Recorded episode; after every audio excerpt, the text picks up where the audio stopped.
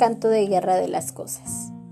Llegará el día en que mi cuerpo repose sobre una sábana blanca, esmeradamente arreglada, en la cama de un hospital dedicado al cuidado de los que viven y los que mueren. Llegará el momento en que un médico determine que mi cerebro ha cesado su función y que para toda intención o propósito mi vida se ha extinguido. Cuando eso pase, no intentes introducir vida en mi cuerpo con el uso de una máquina, ni llames a esto mi lecho de muerte.